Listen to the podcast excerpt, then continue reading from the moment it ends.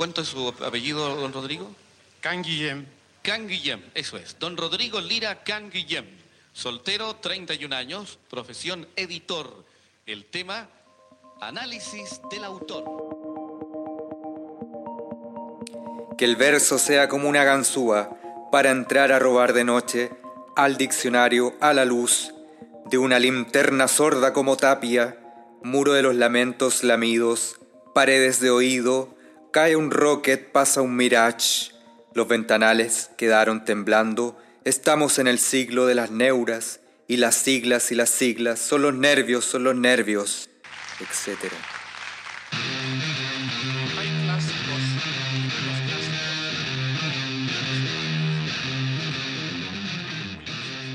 Buenas noches, Pablo. Buenas noches, Felipe.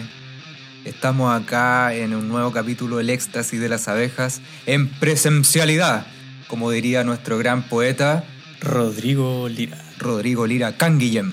¿Cómo estamos? ¿Cómo estáis, Pablo? Que Muy bien, sí, eh, contento de volver a verlos, eh, sentir su- sus malos olores. Mala onda. ¿Estamos, to- estamos todos enteros o no? ¿Cómo? ¿En qué sentido entero? ¿Estamos enteros? ¿En qué sentido? Me llegó el rumor por ahí que había un perro asesino intentando Ah, sí, conspirar contra uno de nuestros... Tenís ca- 14 de 17 avos de tu, de tu existencia. Ah, sí, es loco estar con puntos. Yo nunca había tenido puntos eh, en ninguna parte del cuerpo. Que se llame puntos. ¿Por qué se llama puntos? En realidad, ¿ah? porque deberían ser hiladas, ¿no? Algo así. Es una hilada porque es un hilo que te, que te, que te une una herida. ¿Y un punto son dos hiladas? No, un punto equivale a una hilada. En realidad no sé porque si me los cuento como cuento como tres y medio. Pero, pero ¿y por qué siempre dicen así como te pusieron tres puntos? Uh, así, a mí ocho. Uh, oh. Pero, weón, ¿y si el loco cosía más cerca cada punto? Te pueden poner 10 en un espacio mínimo. Sí, sí, pues no es loco. Uno, ¿no? o sea, eh, los puntos como unidad de medida de, para entender la gravedad del, del- del incidente, yo creo que está fracasado. Es fracasado, pero, pero lo otro loco que tú No decís, claro, de- claro, tú tenías una herida y es como, me hice una herida, es como, ah, puta, ya, dos puntos. Sí, me pusieron ¿Cachai? puntos. Me pusieron un punto, y ahí, ahí Pero ustedes no tuvieron un- la herida sube de nivel. po, No, pues, y, y en la cabeza, así, en la Oh, cabeza. en y la te queda, te queda una rosita. A Gary Medel, Gary Medel ahí. A lo Gary, pues, obvio. Así que bueno, estamos acá en Valparaíso en este día de diciembre, pre-fase 2, o ya Sí. entramos a la fase 2, Casi burlando la ley. casi burlando la ley. Así burlando la ley. Estamos acá en esta nueva temporada, ¿o ¿no? Sí, o ta- o tal vez borraremos la temporada, ¿no? Sí, puede ser que esto No sea sé si un- funcionaron tan bien. un andar. Un andar. Pensemos que esto es un andar de, de distintos temas, qué sé yo. Por ejemplo, hoy día el que, el que tenemos, que teníamos ganas. Sí, teníamos el 75% de este grupo tenía ganas de hablar de, de este, de este poeta. No le pongamos ningún adjetivo, solamente vez- de este poeta Rodrigo Lira Canguillem. Con Guillem. Yo tal vez, tal vez diría que eh, en este año tan extraño y particularmente difícil, terminar hablando de poesía puede ser algo eh, optimista, ¿no? Una oportunidad de terminar el año mejor que peor. De hecho, de hecho, creo que empezamos el- uno de los primeros podcasts de este año fue justamente de poesía, Juan Luis Martínez. Sí, ¿verdad? que lo, lo hicimos allá en Peña Blanca y ahora estamos en el otro extremo del... Contemporánea Liro, ¿no? eh, sí, mira, Lira nació, joven, pero... nació en Santiago el 20 26 de diciembre de 1949, por lo tanto estamos próximos a su cumpleaños. ¿eh? Mech, 29 de diciembre. 26 de diciembre de 1940, puede que haya dicho 29 igual, Da lo mismo, pero pero estamos cerca. puede que tenemos al aire ese- el programa, el episodio en esa fecha, ¿no? Es- eso, sí. Así que no sé, pues qué, qué, qué idea te, te surge, Pablo Felipe, al hablar de, de este Rodrigo Lira Canguillem. Eh, Rodrigo Lira, el Can Guillem, estudiante de. Pucha, perdón, no me, no me puedo sacar los lentes del- del- de las clases sociales. Yo sé que. Pero era- es, es un muchacho que. Es un niño, digamos. Un niño, un niño. eh, y estudió en el Verbo Divino. Y eso al tiro determina, para mí, un montón de cosas. Porque. eh, Lamentablemente... sí. Sí. El Lamentablemente- verbo divino, po. Lamentablemente esa pregunta te puede describir la vida completa de una persona. Claro, o, o ¿Dónde estudiaste? Exacto. O eh, o- o resumir una trayectoria de vida. po. ¿Dónde estudiaste tú? En el Verbo Divino. Y tú en el Liceo Pedro Montt. Ya, o sea, trayectorias de vida distintas. En el Rubén Castro, eh. te tildan el tío medio ahueonado. Con justa razón, en todo caso. razón, por supuesto. Sí. Entonces, sí, pues no, no es menor eh, decir que Rodrigo Lira, bueno, sí, provenía de una familia bastante acomodada. Para pagar ese colegio yo creo que, que hay que estar bien acomodado. Y, y pucha, un muchacho que eh, después estudió hartas cosas. Estudió, En la Universidad Católica. exacto, Obvio. obvio, Verbo Divino, Universidad Ahora Católica. sería la Orfeo Bañez, pues perro. Eh, sí, o la, exacto. Ya, ya salieron nuestros Sí, nuestros nuestro- prejuicios, weón. Sí, después nuestro editor periodístico nos va, nos va a retar. Público, el Estamos- público, el, no. el público. El Estamos público ahora. Estamos sin practicante. Sin practicante. Sí. No tenemos plata. Sí, se acabó. Se acabó. No podemos pagarle la micro. No podemos pagarle. Porque antes le pagábamos la micro y un sándwich. Sí. Una colación, un chocman. Queso palta, ojo. Sí, bueno, y entonces él estudió y estudió varias cosas. po. Estudió, ¿qué cosa? Estudió filosofía, bueno, psicología, filosofía, artes de la comunicación, historia, ¿Hasta qué? hasta que le diagnosticaron ¿Esquizofrenia? esquizofrenia. Esquizofrenia. Bueno, y eso tampoco es menor, porque, y ahí me atrevo a unir dos puntos, que es eh, verbo divino, familia acomodada, más esquizofrenia. Eh, porque um, no es lo mismo un loco pobre que un loco acomodado, ¿cachai? Porque él todavía es funcional y puede... eh, sí, como- A mí me salta una pregunta ahí, porque en Rodrigo Lira particularmente, antes de entrar como en la cuestión poética, eh, probablemente sea muy difícil hacer la separación de... O sea, Rodrigo Lira y su vida van unidas de manera muy estrecha. Como es- es- él era, era lo que era a, tiempo completo, digamos, era poeta 24/7 Sí. y muy probablemente eh, en conexión directa con sus circunstancias psiquiátricas, eh, familiares. Uno puede leer eh, muy claramente lo que termina siendo su poesía desde, esa, de ese, desde ese contexto, desde esos escenarios. Claro, y, el, y fíjate que cuando uno eh, eh, lee, no sé si la palabra es resúmenes o, que intentan caracterizar a, Rodri- a Rodrigo Lira como poeta, eh, que juega mucho con la ironía, con el humor y con la hi- hipertextualidad. Y que justamente habla de eso que tú estás diciendo, pues alguien que el valor, y aquí como el juicio, el valor del texto en sí mismo eh, solo se entiende en el contexto, pero la obra en sí misma, si tú la leí, eh, no sé si a, mí en lo personal, como que no, o sea, la poesía, la poesía así como pura, cristalina de Lira, no, no, no me parece tan notable, pero cuando yo empiezo a relacionarla con el contexto, con los otros poetas, con las tensiones que había en ese momento, empieza a cobrar el valor. Y ahí empieza la antigua lucha, o sea, si el- el- el valor del texto es en el contexto o es en sí misma. Yo creo que en cierta medida es en sí misma también. Y, y ahí a mí Lira se me queda un poco corto. Pero contextualmente tiene un valor. Me imagino que ahí, ahí habrán ahí habrán también posturas poéticas, estéticas acerca de eso. ¿Qué será, qué será, qué será aquello que, que puede significar la, la- la poesía como pura? Pero yo, antes de entrar en esa... Felipe, tengo un- una noticia. Lo que pasa es que me acaba de llamar un practicante de, los, de la temporada anterior y me cuenta que Rodrigo Lira, que por favor diga esto, fue compañero de colegio Sebastián Piñera. Ah, Ahí, Ah. ahí, ahí, ahí- me dijo, ahí te la dejo. Y gratis, me dio el dato absolutamente gratis. Ah, promovió ese practicante. ¿eh? Oye, sí, así que dale, dale nomás, que Qué buen- la buen dato. carta de recomendación. nos sí. estamos yendo por caminos oscuros ya. Sí. Mira, yo ah, voy a- no sé si se podrá complementar ese dato, pero en el- está el documental en YouTube, eh, Topología del- del- de un pobre topo, de Hernán Dinamarca, y es el clásico documental que aparece de Rodrigo Lira, donde apa- aparecen estas imágenes de cuánto vale el show, ¿cierto? Su presentación de cuánto vale el show. como el póntico mar, cuya agua helada y flujo violento no vuelven al cauce, sino que irrumpen en la eh, profundidad. el entrevista a la mamá, al psiquiatra, etcétera, y la mamá en un momento dice que ella eh, siempre le llamó la atención, o sea, viene una ruptura familiar en algún momento porque eh, entendían que este niño medio genio, que hablaba antes del año y que tenía ciertas inquietudes intelectuales más o menos desarrolladas, en algún momento eh, no es lo que se suponía que iba a ser.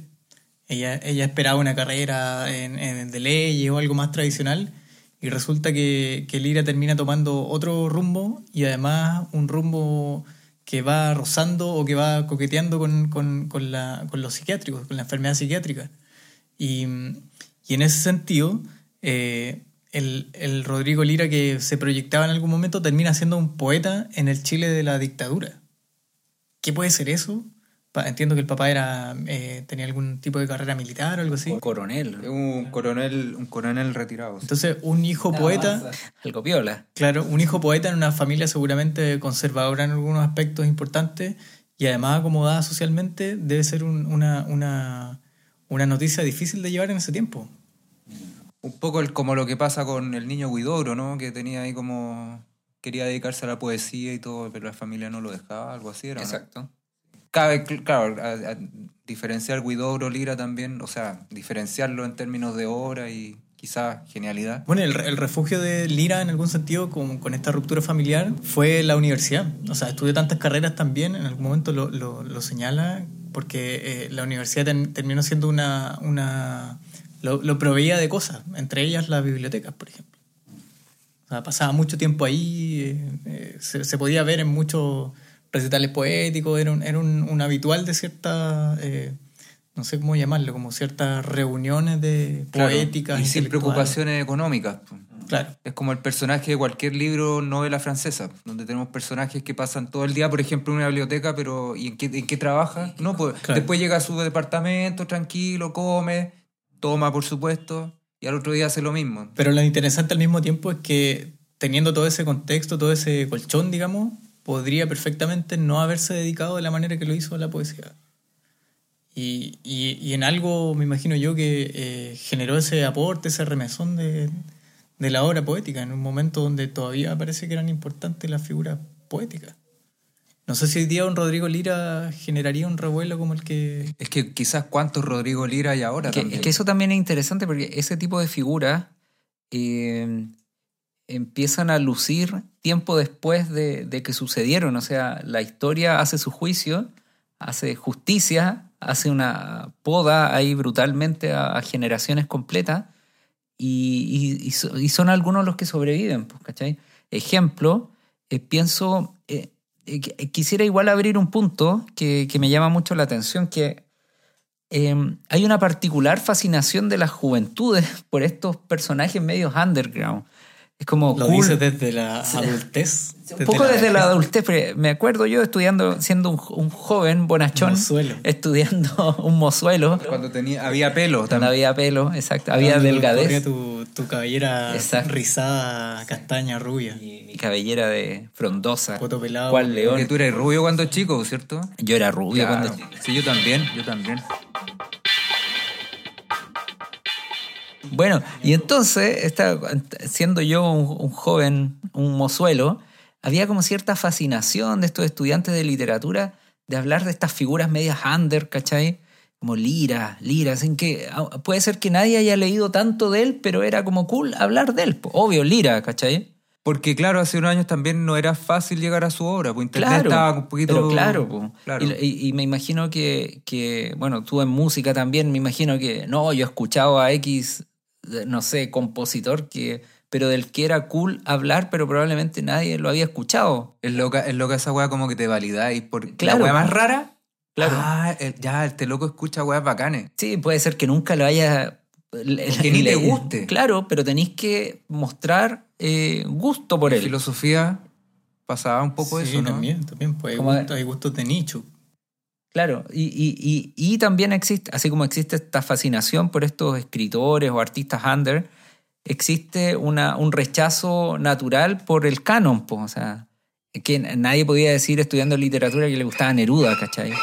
Era como, Sí, el tema de Neruda igual lo hemos tratado. Lo tratamos, de hecho, en ese capítulo, Juan Luis Martínez parece, era como que yo preguntaba, ¿qué opinas tú de- de- del gusto por Neruda? ¿Está bien que te guste o está bien que sea criticado? ¿Es fome que te guste Neruda? ¿Es bueno? Bueno, eh, es que, eh, No ¿cachai? sé. Entonces, el, el tema de la juventud es como eh, esta fascinación por estos personajes medios under, y Lira es uno de esos, y justamente porque era inaccesible, oscuro, eh, su vida también llamaba la atención y no sé, me imagino Pessoa Belis en su momento, Pessoa Belis, un gallo que murió también muy joven y que, y que su valor eh, se revela a posteriori, ¿cachai? Lo mismo, Lira es a posteriori, ¿cachai? Pero ¿y dónde, está entonces el valor poético de Rodrigo Lira? Yo creo que o sea, eh, no habiéndolo leído en profundidad, pero el valor inmanente de la obra, de la obra en sí misma, para mí no es tan satisfactorio. ¿cachai? Pero creo que al, al- al leerlo en el contexto, en dictadura, porque la, por este humor, porque hace estos guiños con otros poetas, ahí empieza a tomar valor, pero la obra en sí misma, si yo me fuera a una isla y me llevo un libro de él y lo leo, es- me quedo corto, ¿cachai? Que no es lo mismo que Huidobro, ¿cachai? Yo me puedo ir a una isla sin saber nada de Huidobro lo leo. delante que no envejece bien su obra. Eh, yo, o sea, eh, pa- para leer a Lira tenéis que leerlo con internet. ¿A qué me refiero con eso? Como entendiendo quiénes eran, quiénes estaban en su época, gente que habla de él.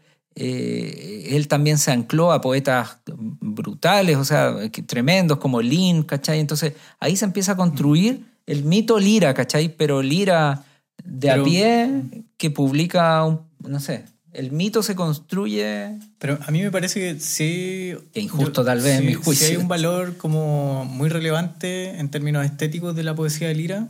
Yo tampoco soy alguien que lo, que lo maneje a él ni a ningún poeta en realidad. Eh, pero a mí sí me parece que el valor estético de la poesía de Rodrigo Lira puede estar puesta en el sentido de que eh, él, eh, hace esfuerzos para, eh, para hacer una suerte de poética de lo cotidiano, de estrujar la realidad para sacar algo de, no sé si la palabra sea belleza, en, contextos en donde no lo estaban antes. Y, y ese esfuerzo me parece que es súper súper valioso. Y estoy pensando particularmente en, en el, en el currículum vitae, por ejemplo. No es que sea un poema particularmente eh, como que me resuene, que me lo sepa de memoria para nada, pero es como él genera esfuerzos por la mera, eh, por, el- por la mera intención de, darle una vuelta a la, a la forma y, entender que, que, la poesía la forma tiene un valor eh, preponderante, ¿cierto? Y, y toma elementos como eso, como un currículum vitae y lo transforma en una obra poética. O sale un autor performático, genera como... Y eso me parece que es importante, sobre todo en un contexto de, de, eh, político histórico particular de Chile, ¿cierto? Eh, ahí puede dialogar muy bien con, con su, con su tiempo, eh, pero yo creo que esa, esa forma, esa, esa intención de búsqueda de forma es, es- es- es- potente, digamos. Bueno, es como al- algunos lo definen también como antipoeta en el sentido de que lleva lo que la propuesta de Parra la extrema, ¿cachai? Y eso lo que tú decís, pues, como de lo cotidiano, estrujarlo y convertirlo en un objeto. ¿Y cómo, y cómo o pone al servicio su propia vida para eso? Porque, por ejemplo, de nuevo insisto en el currículum vitae, ah, construye algo con sus datos personales, digamos. Es un poco como Nano Stern. Todo el rato hablando del yo. Yo aquí, yo Bueno, allá. nos queda claro que- nos queda claro que no te gusta. Bueno, y, contra- y, y por otro lado, o sea, eh, en Chile también, eh, co- co- coetáneo a él, eh, tenemos al Lemebel, ¿cachai? También performáticamente, eh, haciendo cosas eh, que desde mi punto de vista, el valor estético ahí, o, no sé, como la obra en sí misma es más potente, desde mi punto de vista al menos, ¿cachai? Para mí Lira es, el mito Lira, el, el mito Lira, y Lemebel es la obra Lemebel, ¿cachai? Es un poco distinto. Sí, pero igual tiene razón el Pipe que al anclarse a poetas tan importantes como Lin, Zurita, ¿cierto? De esos tiempos, eh, y, y ganarse un poco la amistad de ellos, o sea, ser conocido a Nicanor Parra y que Nicanor Parra Ah, Te, pueda- valide, te valide para hablar te, contigo. te valide, yo creo que esa, esa, esa cosa le da ciertas alas. pues. Ahora, claro, su poesía en sí, si tú la leí, es como, es como extraña, ¿cierto? Es como que busca, experimenta, juega con las palabras. Y, y- Adol- y- a- adolescente puede parecer, no sé. Sí, sí, es como el adolescente que se fue un pito y escribís como weás, ¿cachai? Que Pero, la y- pero y sangre, no es, y no es el arte o la poesía en algún sentido eso. O sea, sí, porque si lo mira, lo mira así, vivió su vida de una Claro, forma poética. Y se juntaban este círculo intelectuales de la época, ¿cierto? Eh, en Providencia, en Las Condes, obvio. Se juntaban, hacían sus tertulias, leían, se, se, se retroalimentaban todo el rato, se, se potenciaban entre ellos mismos. Pues. Entonces, debe haber sido igual un ambiente cultural súper entretenido. Hay un video en YouTube, que YouTube así como el 2006, que Rodrigo Lira sale leyendo en el departamento de Enrique Lira. Es el mismo documental pues, de Hernán Dinamarca. Saludo a Hernán Dinamarca. Dinamarca. Eh, Sí, Claro, que lee el poema, yo lo tengo anotado por acá, que se llama, eh, o no sé si el poema se llama así, pero poema en pro del sistema, ¿no? sí, O algo así. sí, sí. Y Enrique Lira lo mira interesante con una cara que me ha perseguido todos estos años. con una cara de, de- de- mira que... Y con voz de Enrique Lin, o sea, una voz Claro. profunda. Es que yo, yo, lo leo como, como Lin fue un catalizador, po. Fue un- le entregó una bomba de oxígeno a, una, a un, a un escen- a escenario poético castigado, adormecido, oscuro. A una generación. A una generación, perdón, sí. Sí. Ahí está Bolaño también, por el niño Bolaño. Claro, también ahí su, con, con Lin una, una suerte de relación también. Sí. Sí, pero eh, bueno, mi tesis hoy día es que, que, que de, de, de Lira está el mito Lira, donde hay una obra asociada también, pero, pero es más el, el mito, la figura, oscura, oscura en el sentido de no desenredada completamente, como que uno quisiera leer más de él, pero tampoco hay tanto. Y, y yo me quedo con la sensación como, y esto era todo en tanto de la obra, pero de la vida ahí me, me termina saliendo la obra completa, ¿cachai? El- Pero, ¿Y hasta qué punto es tan under, tan alternativo? Porque, por ejemplo, tenemos, tenemos el episodio de, de Cuánto vale el show, que era un programa mediático, conocido. Que todo el mundo lo veía. Claro, y Rodrigo Lira participa. Tengo notado aquí lo que la- cuando, cuando se presenta, ¿cierto? Da un fragmento de, de Otelo de Shakespeare, eh, una suerte como de declamación, análisis del autor, le- lo tituló, y, y el jurado, que no sé quién eran los ¿Y otros, por pero qué era análisis del autor si finalmente como que recitaba lo que estaba escrito? ¿Qué, qué analizaba? No, no lo sé, yo no sé si él lo tituló así o no, pero sí lo presentan, ¿no? Eh, y ah, la, la jurada que había ahí, no sé, ¿se acuerdan de. Yolanda Yolanda Montesino? Montesino. Yolanda Montesinos le dijo, por su actitud, fíjese, le voy a dar dos mil pesos. Por su actitud. Por su actitud. Que yo creo- y todos lo miraron como un loco. Era, era, era, Pero Gregorio claro, Samsa. Estaba ahí con su cucaracha para que todo el mundo se riera. Eh, o sea, en el contexto del programa, digamos. Nadie, yo creo que nadie lo entendió como un poeta, aunque él lo dijo en algún momento. Él lo dijo y claro, él, él- él dice, eh, yo no, no recité algo mío porque por cier- de, cierta Pudiendo manera, hacerlo. de cierta manera no puedo pasar como un amateur. Y hablaba, Sí. con hablaba parecido Enrique Lin, Sí, sí, sí. así con ese acento como de, la- de Providencia para arriba, ¿cierto? Ese acento del verbo divino. que varios tienen por ahí. Sí, pues él- Tenemos, él- tenemos. Tenemos, por supuesto. Tenimos. Tenemos. Entonces él se autodefine. Y eso fue unos meses antes de que terminara su vida. unas semanas. unas semanas. Su vida trágicamente y poéticamente en Poéticamente. Latina, en la bañera. Lo igual, que que, igual que contribuye Marat en la lo que, lo que contribuye también al mito Lira. Sí, pues la otra vez salió un video en YouTube de gente que no sé si era para el aniversario de su nacimiento, de su muerte, no sé, iba a decir de su nacimiento o de su cumpleaños. es lo mismo. Eh, iba y, y pusieron fotos y pusieron vela y como que hicieron una especie de ritual el departamento donde se suicidó. ¿Esa gente eh, será fan de, de la obra? ¿Será fan de la persona, del mito? Por ejemplo, ¿ustedes enseñarían o mostrarían a Lira en el aula? Yo lo he hecho ¿Y- con el currículum vitae. ¿Y qué tal? Pero creo que funciona en la clave que decía el Pablo un poco, como esa, ese, en- ese despertar en un, en un ramo de estética, como de despertar de la curiosidad artística, entender que la- el arte también es ruptura, como que juega con eso, digamos. Puede ser discurso también, todo es cancha, digamos. Como, como, como en ese escenario, al menos en ese contexto lo, lo mostraba. Eh, claro, sí. Pero, pero no por eso la obra eh, deja de tener un valor en sí mismo. Um, me quedé muy pegado, para mí fue muy iluminador. Eh, hay una, una, una conversación que tiene Bolaño con, con Lemebel. Y está, hay un- otra... ¿Su amiga? Una amiga de Lemebel. Sí, no me acuerdo. Y, y, y Bolaño, y esta- eh, o sea, en verdad se ensaña con esta muchacha porque ella eh, defiende la tesis de que la obra se le- solo es posible leerla en su contexto. Y Bolaño defiende con dientes, uñas, eh, bueno, en su, en su idioma y en su contexto y entendiendo las claves del contexto. Y lo que Bolaño defiende con dientes, uñas y todo lo que tiene es que la obra tiene un valor en sí mismo.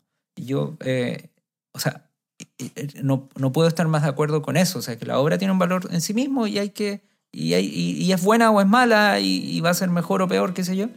Y tú puedes establecer un juicio sobre la obra. Y otra cosa ya es empezar a hacer estos, jugueteos contextuales y qué sé yo. Pero la obra en sí misma tiene un valor. Alerta Coldplay. Alerta Coldplay, parece, ¿ah? Vuelve a sonar. Volvió a sonar. Pero yo, yo a mí no me queda muy claro cuando decís el- la obra tiene un valor en sí mismo. ¿Cuál, qué- a, a qué apuntáis con respecto Que a eso? tú tomas un poema de, eh, de, de Lira en este caso y tú lo lees y dices, pucha, este poema, o sea, a, a ti te gusta o no te gusta en sí mismo leyendo ese poema, ¿cachai? Eh, pero acá tú lo tenés que a- a- agarrar eh, entendiendo a Guidobro, entendiendo el momento, entendiendo lo que hacía él, no sé, como tenéis que empezar a, a, Hay, hay- a- a adornarlo. hay- hay una cosa importante que a lo mejor a- a- Pero a ti, por ejemplo, el- tú decías ella, ¿te gustó por el contexto? me gustó el poema, lo encontré perfecto. interesante. Pero por ejemplo, yo te iba a preguntar a ti o a, a ti, a ti o a ti, a ti o a ti. Ahora, que- ahora que estamos en vivo no es necesario decir Felipe, Pablo, porque nos miramos, pero nuestros fans de, de Irlanda no, no cachan eso. Exacto. Así que, eh, Pablo, Felipe, ¿a ti te aporta algo, Lira? De Panamá también. De Panamá.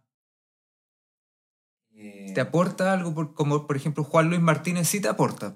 Y por, Claro, y por eso te disfruta sí. mucho su obra. Claro, pero claro. Lira, su poesía, no su persona ni su No, mito. para mí es el mito Lira. Ya. El, mito, el Pero mito Lira que me, me parece interesante.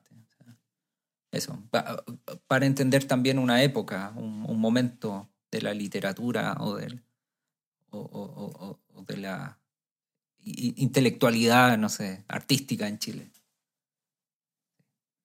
¿Y a ti te aporta algo su poesía?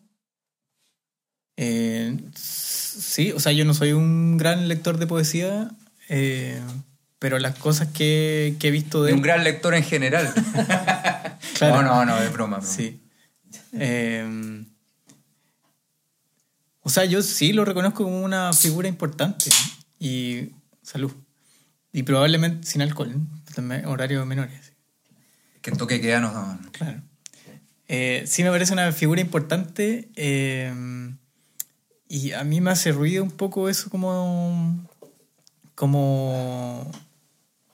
Como de, de- de lo que decía el Pablo de la obra como pura, absoluta. Eh, no sé si hay algo así. Yo- Bueno, sí, pues, pero es, es- es como tratar de, de que tú al momento de leer esto igual quites tus conocimientos previos, tus juicios, prejuicios, que también es difícil.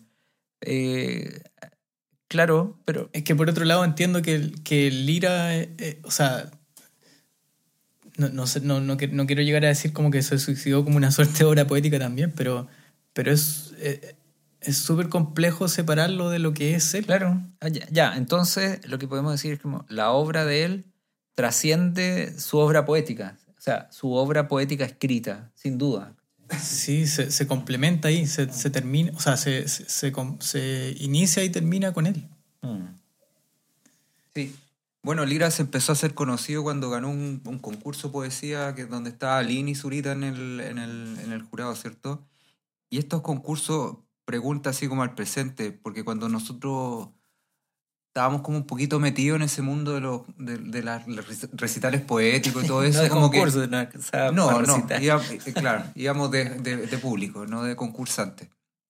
Era como, era como, yo lo sentía como algo súper importante, así como, sí, estoy en algo importante, estoy en la Sebastiana en un concurso de público, lo que sea, pero escuchando estoy ahí.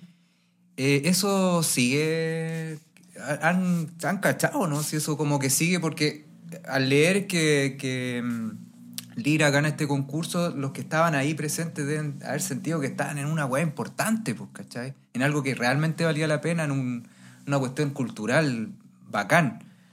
Y nosotros, o al menos yo lo sentí en la época de los 2000. Ahora, en esta época, ¿seguirá tan así?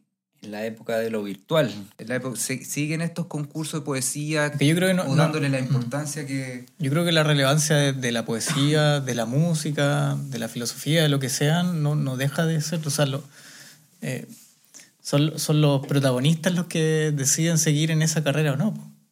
O sea, eh, yo, yo creo que para, para Lira en este caso particular, eh, eso nunca se acabó hasta el, hasta, hasta el día en que termina muriendo, digamos. Pues no, él vivía para eso, digo.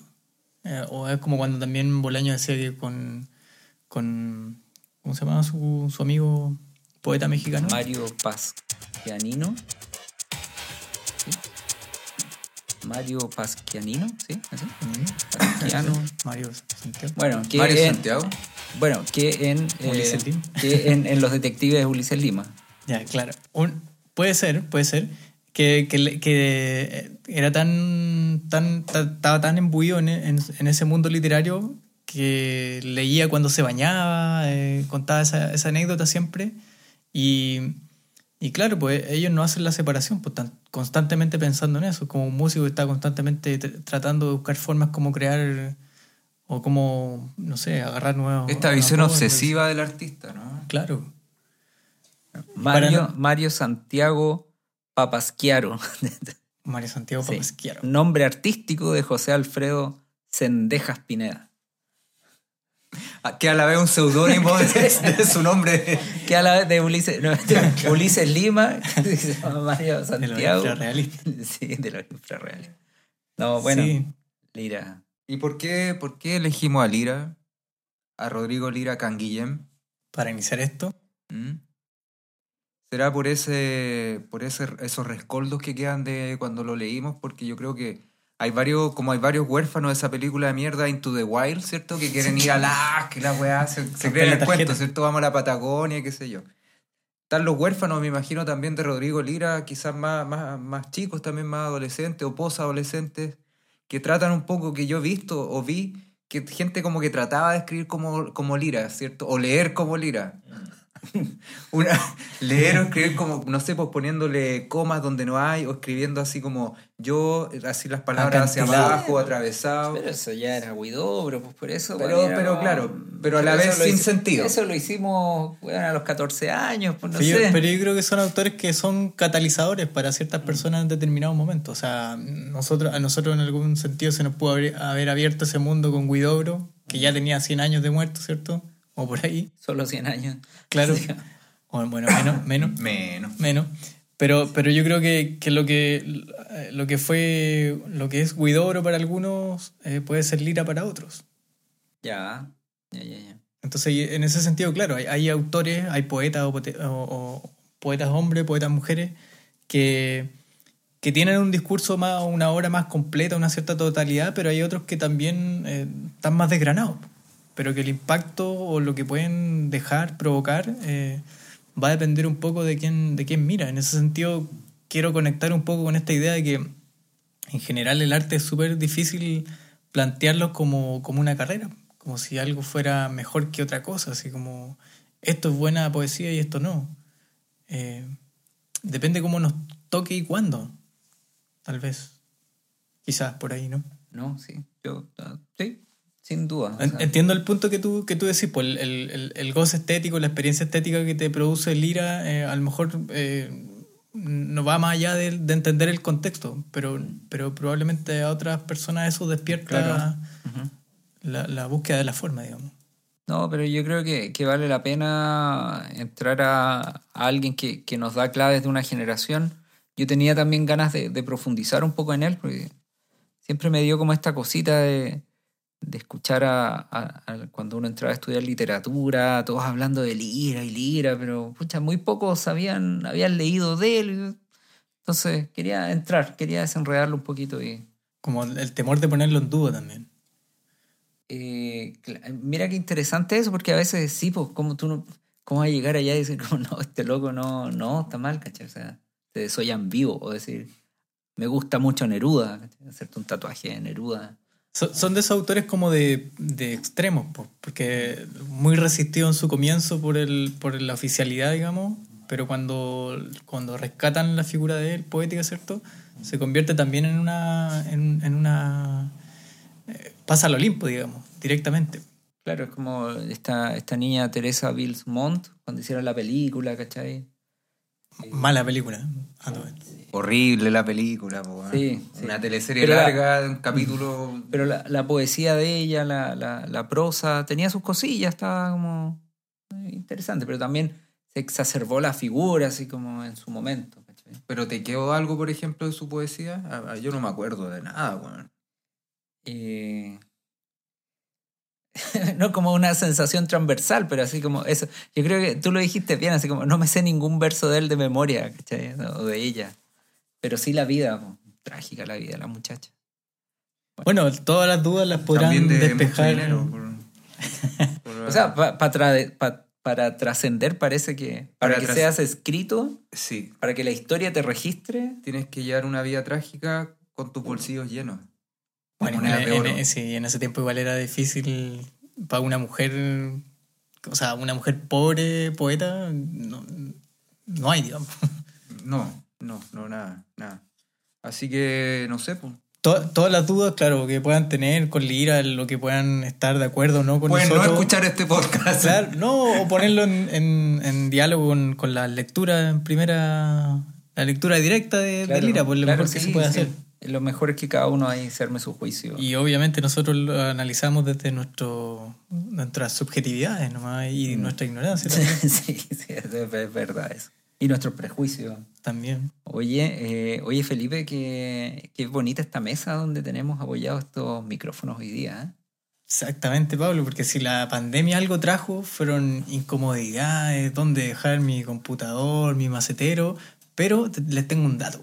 ¿En serio? Sí, tengo un dato a, todo lo- a todas esas eh, ayudas caseras que nos pueden traer una mesa, un, un, un- un repicero o lo que sea, Un velador. un velador, hojas de porta- madera en la opción. Portacelular, todo ese tipo de cosas, hojas de madera es la opción.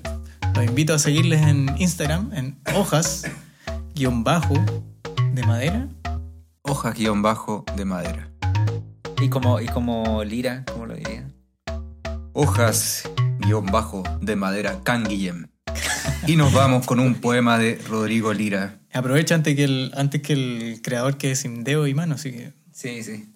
sí. Tienen que cuidarse lo- los deditos, las manitos, ¿cierto? Los piecitos, las piernas, las rodillas. Si sale a correr, póngase una rodillera. Si salta, póngase una guaita en el pie. Así. Si sale una larita roja, una mascarilla. Una lanita. No olvide la mascarilla. Nosotros estamos con mascarilla ahora, ¿eh? a todo esto. Y con la ventana bien abierta. sanitizado. Estamos To- sanitizados. Tomando cloro. tomando cloro. Bueno, nos vamos a despedir con este pedacito porque es muy largo el poema para leerlo entero, pero del poema mm, de Rodrigo Lira, Ela, él, ella, she, ley, zi, que en el fondo es ella en varios idiomas. que el, em, el año pasado lloré de alegría ante el simple hecho de que existiera. Estuvo entonces dispuesta a ir un rato a mi piso de soltero, pero aún la espero. Le escribí cosas que le mandé y cosas que no le mandé. Tengo pensado confeccionarle alguna misiva cuando tenga un tiempito. La verdad es que no me gusta demasiado y no sabe moverse al caminar. Arrebola la cafetería y me sale hasta en la sopa. Me encanta su nariz exacta. Sé de buena fuente que hacia mí es péndulo entre miedo y amor. En el fondo le tengo rencor, supongo, y me gustaría violarla len- violentamente. Violentamente. La verdad es que no pude contenerme y jugué al estúpido juego de siempre y perdí la mano. Manco, ¿cómo podría masturbarme? Y casado no haría falta, yo supongo, digo yo. Volvió con su novio después de esa semana de plazo salieron. La dejó en su casa, él chocó su auto. parabrisas en cerebro, novio, novio árbol o poste, y una postal desde Buenos Aires habría bastado. Muchas gracias, señor, por el esfuerzo que usted ha traído acá. Yo le voy a dar por su actitud, fíjese, por su actitud, dos mil pesos.